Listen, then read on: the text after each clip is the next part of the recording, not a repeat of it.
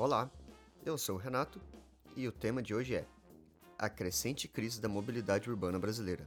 E se você está nos conhecendo pelo SoundCloud, fique sabendo que você pode ver esse e outros temas em www.projetoredação.com.br.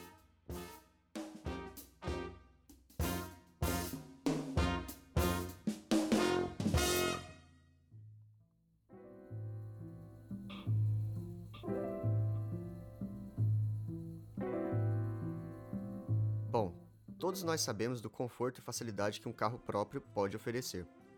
Mas uma coisa que poucas vezes pensamos é: o que aconteceria se todas as pessoas na sua cidade tivessem um carro? As vias brasileiras estão cada vez mais cheias e carros são veículos relativamente grandes para a quantidade de pessoas que transportam. Podemos pensar que os carros resolvem problemas particulares e criam um problema coletivo. Vamos dar uma olhada nos textos motivadores.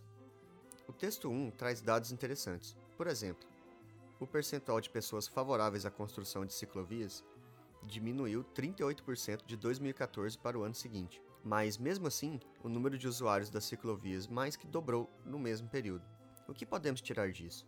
As pessoas nas grandes metrópoles dificilmente vão trocar o carro por outros meios de transporte se não houver a infraestrutura necessária. O texto 2 nos mostra que em Campinas o foco também é na melhora do transporte coletivo de massa, com a implementação dos BRTs. Ele também traz alguns relatos de pessoas que vivem os congestionamentos diariamente e de uma especialista em planejamento urbano, que traz algumas opções interessantes para incentivar as pessoas a aliviarem o trânsito dos centros urbanos. Bom, o que podemos concluir que, apesar de as ruas terem surgido antes dos carros, eles as dominam no momento, e as pessoas não irão abrir espaço para outros meios de transporte se não perceberem que vale a pena.